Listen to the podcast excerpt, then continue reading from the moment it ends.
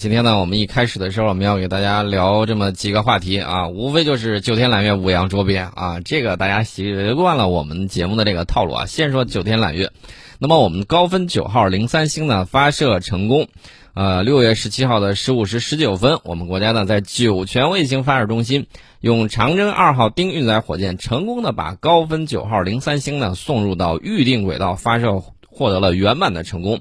这个高分九号零三星呢，是一颗光学遥感卫星。这个地面向源分辨率呢，最高可达亚米级，啊，主要是用于国土普查、城市规划以及土地确权，还有路网的设计，包括农作物的估产和防灾减灾等等领域。那么除此之外呢，这个任务还搭载了发射皮星三号 A 星、和德五号卫星。搭载发射的这个皮星三号 A 星呢，是浙江大学研制的。主要是对多模式的测控应答机啊、星载综合电子系统等皮纳姆卫星技术呢进行在轨的实验。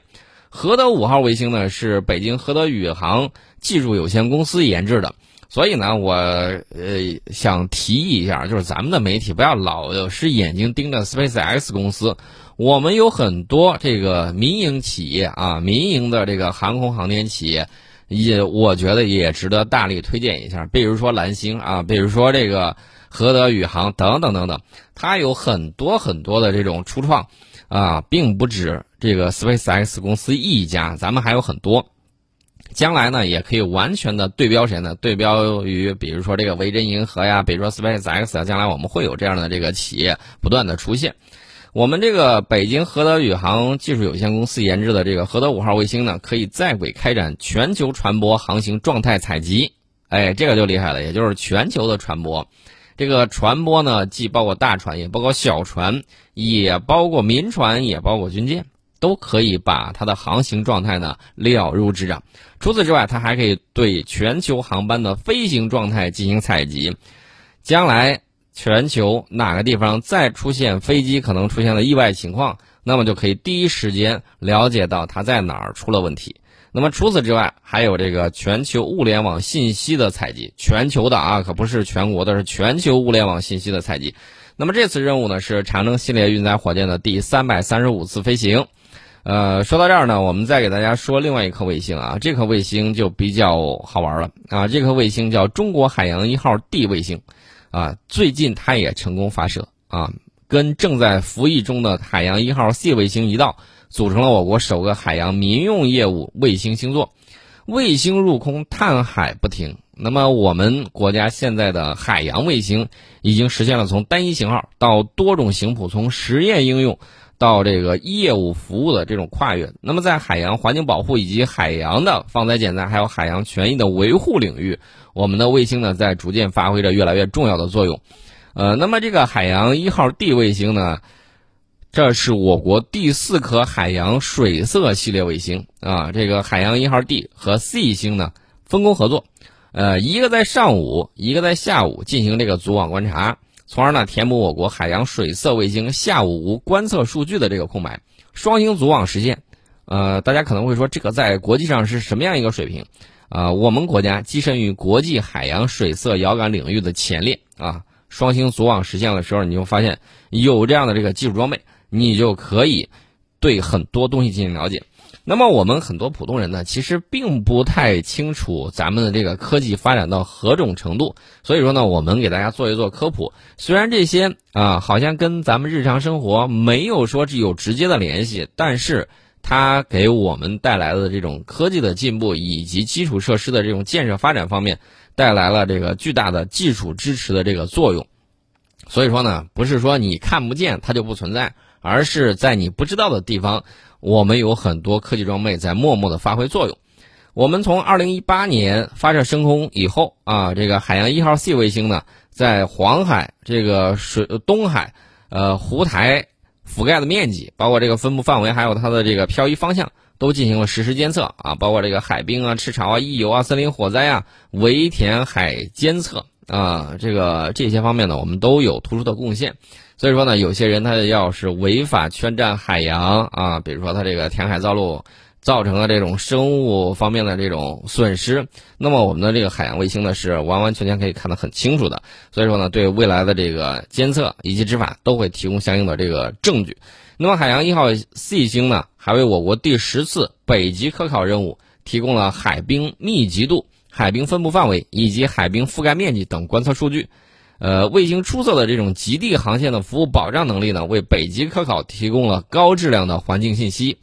那么我们在之前节目里面呢，曾经给大家聊过，就是北极战略啊，这个是美国的北极战略啊，包括俄罗斯的一部分。那么他们的这种北极战略到底是怎么去做呢？我们简单给大家介绍过。如果时间允许，我们还会给大家讲一讲它这个战略是如何设计啊，给大家。一个他山之石来这个攻我们的这个玉啊，什么意思呢？就是说你了解他的这个战略目标的提出、战略目标的想定、战略目标的这种实施，以及各种技术手段，它是如何一步一步推进的。那么对于大家提升这种战略思维还是有很大帮助的。所以说呢，我们就看时间啊，时间如果允许的话，我们会给大家今天我们就会给大家简单的聊一聊。美国在实施一项战略的时候，他是怎么样有耐心的把这个东西提出来？然后他战略设计手段的时候是个什么样子？咱们可以给大家简单分析一下。那么我们接着说，我们这个卫星啊，这个海洋水色探测条件的要求是比较高的，需要全球观测。但是呢，它又同时受到太阳耀斑啊、海上泡沫以及云层阴影的这个影响。同一天，云的形成与消散那是变幻莫测的，你很难推算出来。呃，所以说呢，我们通过双星上下午组网，那就可以提高有效的数据获取的概率。随着这个卫星观测频次以及获取数据的增加，那么上午被太阳耀斑影响的海域，可以在下午观测；上午被云层覆盖的这个观测海域呢，和未被观测的这个区域，有机会在下午得到弥补，进而呢，大幅度提高对海洋、全球海洋水色以及海岸带资源与生态环境的有效观测能力。啊，这是我们讲到的我们的海洋一号 C 星它的这个本事啊，海洋一号 D 星，呃，它呢还有别的这个怎么说呢？别的绝活啊，海洋一号 D 星呢有五个有效载荷，一个是海洋水色水温扫描仪，还有一个是海岸带成像仪，还有一个是紫外成像仪，呃，剩下两个分别是定标光谱仪和船舶自动识别系统，每个载荷都有各自的一身本领。那么，比如说给海水测色和测温的这个海洋水色水温扫描仪，就可以研究和掌握海洋初级生产力分布啊，包括这个海洋渔业和养殖业资源的状况和环境质量。呃，我们以后要对这个海洋生物合理开发利用，那么你有这样的科学依据，就会事半功倍。那么定标光谱仪呢，既能看海洋，也能看太阳。啊，通过它监测水温扫描仪与紫外成像仪，能够确保数据的精确度啊，以更准确的测量海洋和地物目标。那么这个紫外成像仪呢，还可以用于近岸高浑浊水体大气的校正啊。船舶自动识别系统呢，则用于获取大洋船舶位置信息啊。这个我们刚才重点给大家聊过。那么海洋一号 D 卫星呢，成功拍摄并且公布了首批遥感图像，照片的摄影师。就是卫星搭载的海岸带成像仪，这个图片里面呢，大家可以去网上搜一下啊，包括我们美丽的东沙群岛，包括青海湖，包括呃乌梁素海以及贝加尔湖和美国五大湖啊。我重点要提一下，美国五大湖清晰可见。呃，在广东一带登陆的这个台风鹦鹉也被海洋一号 D 卫星给抓拍下来。啊，为了把这个反射率不同的目标尽收眼底。这个海岸带成像仪呢，具备了很大的动态范围和很高的信噪比，这是我们提到了我们的这个卫星。那么这个卫星家族呢，还会再继续扩容啊，这个大家不用担心。我们发射这个海洋卫星起步，说句实在话，不算特别早。我们从二零零二年五月发射第一颗海洋卫星——海洋一号 A 卫星，啊，这一年我们结束了我们国家没有海洋卫星的历史。那么到了这个一八年之后。第四颗卫星升空，那么双星合璧实现新的这个突破。所以大家看啊，这个从海洋一号系列卫星到海洋动力环境卫星海洋二号，再到以海洋应用为主的高温三号卫星，那么我们海洋卫星领域呢，探索创新在进入新的阶段。为什么我们要这样讲呢？这个海龙王大家都知道啊，有句话叫“不要跟海龙王比宝”啊。换句话说，就是海洋资源特别的丰富。呃，地面上有的基本上海里面都有啊，地面上没有的海洋里面也有啊，这一些呢就非常丰富，而且呢，以往的时候由于这个技术，你近岸的时候，哎，这有些资源你好去发掘。那么在这个比较水深的地方，你想去发掘资源，这就靠你技术水平发展了啊。所以说呢，将来助力我们的这个发展，那么我们的广阔的蓝色国土，这个是非常非常重要的一环啊。我们国家现在已经形成的是以海洋水色卫星、海洋动力环境卫星，还有海洋监测监视卫星为代表的海洋遥感卫星系列。那么与此同时呢，我们跟国外也有合作，比如说二零一八年的时候，中法两国合作研制了中法海洋卫星啊，这个主要用于海洋动力环境监测，啊，而且呢，这个卫星向全球科学界提供观测数据。从今年二月份开始，谁想研究这个地球上的海洋动力环境，那么你就可以提议使用这个卫星的观测结果，开展科研项目，或者是开发天气预报的这种应用。这是我们提到了我们的这个海洋卫星。另外呢，我们再说一下我们的这个北斗三号。北斗三号大家知道啊，这个在发射之前功能检查的时候出现了问题啊，然后呢经过讨论就决定推迟。在世界范围之内，推迟发射是比较普遍的。为了确保万无一失，我们最基本的原则就是不带疑点加注，不带隐患上天。目前啊，根据这个北斗三号工程任务一线专家讲，系统状态良好，我们有能力尽快查明原因，重新组织发射。啊，所以说呢，大家不要急啊，这个好饭在后面啊，压轴的最后一颗，这个北斗北斗三号的这个全球组网卫星的最后一颗啊，大家不用急，它一定能够发射成功。那么说到这儿的时候呢，我给大家这个透露个消息啊，老有这个朋友最近看了科幻片，然后问我说：“孙老师，你觉得这个银河系里头会不会有跟咱地球差不多的呀？”我觉得宇宙里头肯定有，这是毫无疑问的。银河系具体到银河系，呃，我们不能靠估计，我们要靠什么呢？要靠这个科学的这种观测。那么最近呢，加拿大科学家在最新一期的天文学杂志里面啊，他们这个计算表明，银河系大概有多少颗类地行星呢？就是跟地球比较相似的，大概有六十亿颗啊，六十亿颗，这个数量不少。那么会不会跟地球一样有这个相同的生命呢？我觉得有可能啊。那么研究人员说了，这个估计不同恒星周围出现不同行星的几率，可以对行星的形成和演化提出非常重要的限定啊，有助于又就是未来开展呃寻找类似行星的任务。将来有可能是地球流的，也有可能是什么呢？也有可能是我们这个进行星际间的这种转移。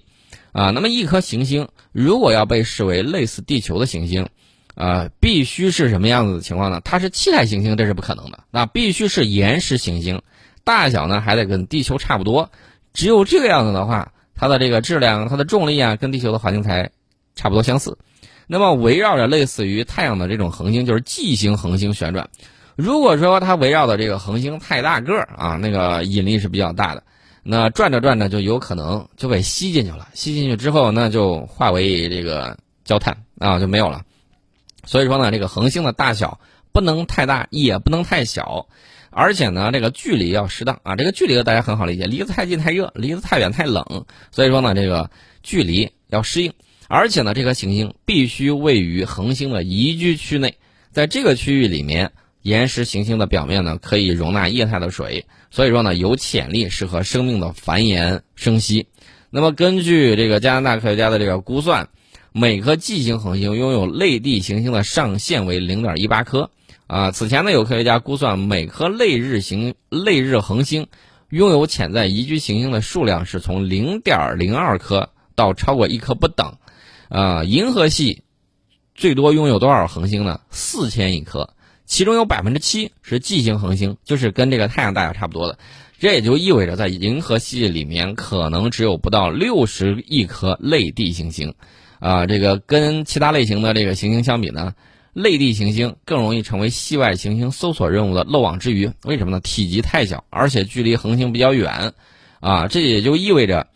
呃，这个现有的系外行星目录上出现的行星仅仅是。只是被搜索恒星周围行星的一小部分啊，将来会不会由人类发现这个更宜居的这个家园？我觉得，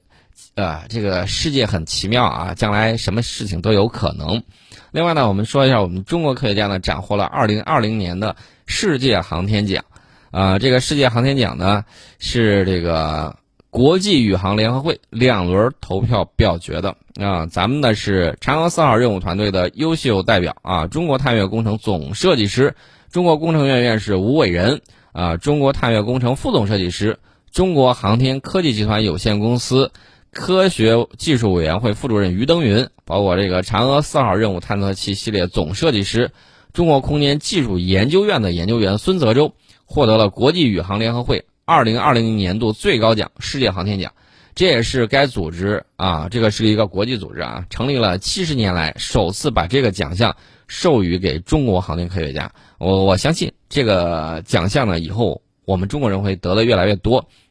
那么，这个国际宇航联合会呢，是一九五一年成立的，这个时间很早了啊。这个总部呢是设在法国巴黎。那么，世界航天奖呢，是国际宇航联合会设置的航天最高奖。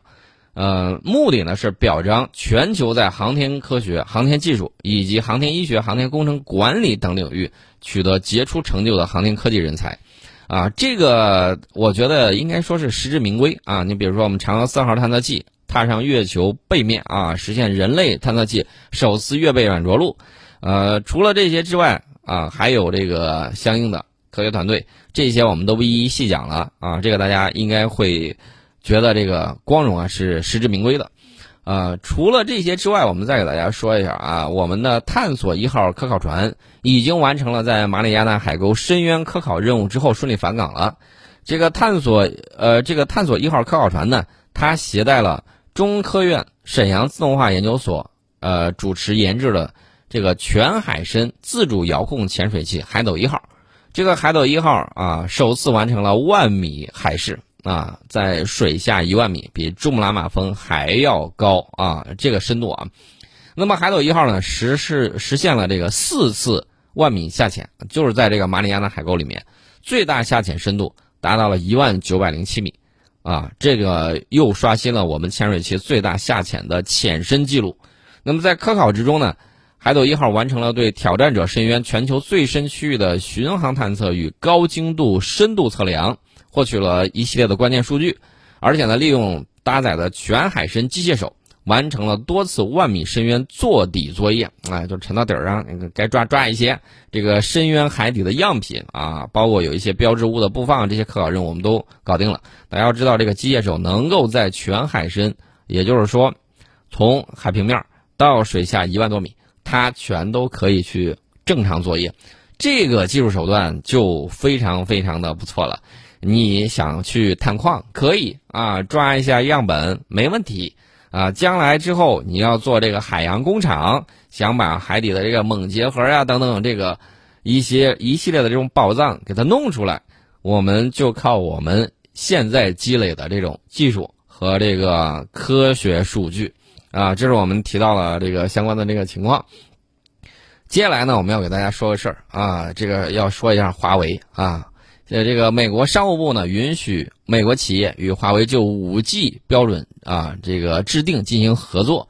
这个这个事情呢，华为发表了一个声明回应啊，说华为的态度是一贯的啊，华为呢愿意与包括美国厂商在内的技术同行就新技术的标准进行坦诚的讨论和交流，为人类社会的科技进步呢做出贡献。这是美国商务部六月十五号发的一个声明啊，根据它工业与安全局的新规，啊，美企在与华为接触前。将不需获得许可证啊！这项规定呢，将为美企在标准制定之中清除障碍。呃，这个里面呢，这个美国商务部啊还承认，华为在五 G 通信规则制定中不可替代的地位啊。声称声明中称呢，尽管去年五月把华为列入实体名单，华为仍然在各种规则制定组织中无处不在。那么换句话讲，叫什么呢？呃，这个我从来没有见过技术高的被技术低的去制裁的啊，实际上你是办不到的。所以呢，这个美国扭回头来，他一看啊，这个标准制定里面，呃，华为有相当多的这个专利，在我指的是在五 G 啊，如果不跟华为合作，自己的企业将被边缘化，而且自己的企业呢无法进行这种五 G 范围之内的这种进行啊，无法推进。为什么呢？因为华为的专利。遍布了他们想要用到的这些东西，苹果苹果得用高通的，高通呢那里头有相当多的华为的这个专利在里面啊，互相授权的这个里头都有。那不好意思，这个东西你可能再往下推进的时候，你就推进不动了，啊，所以说呢，这个，我反复在给大家讲，就是你一定要有相当的这种实力，对手才会尊重你的实力。你说你要是这个啊，这个怎么讲呢？就没有技术，那不好意思，人家拿捏你一拿一个准儿。这也就是我们讲这个一国打一公司，结果还没打赢啊，最后还打算和解。其实呢，还有一点就是他打算。在这个标准里面，哎，这个有更多的话语权，这是我们提到的相关的这个情况。我们先进行一下广告。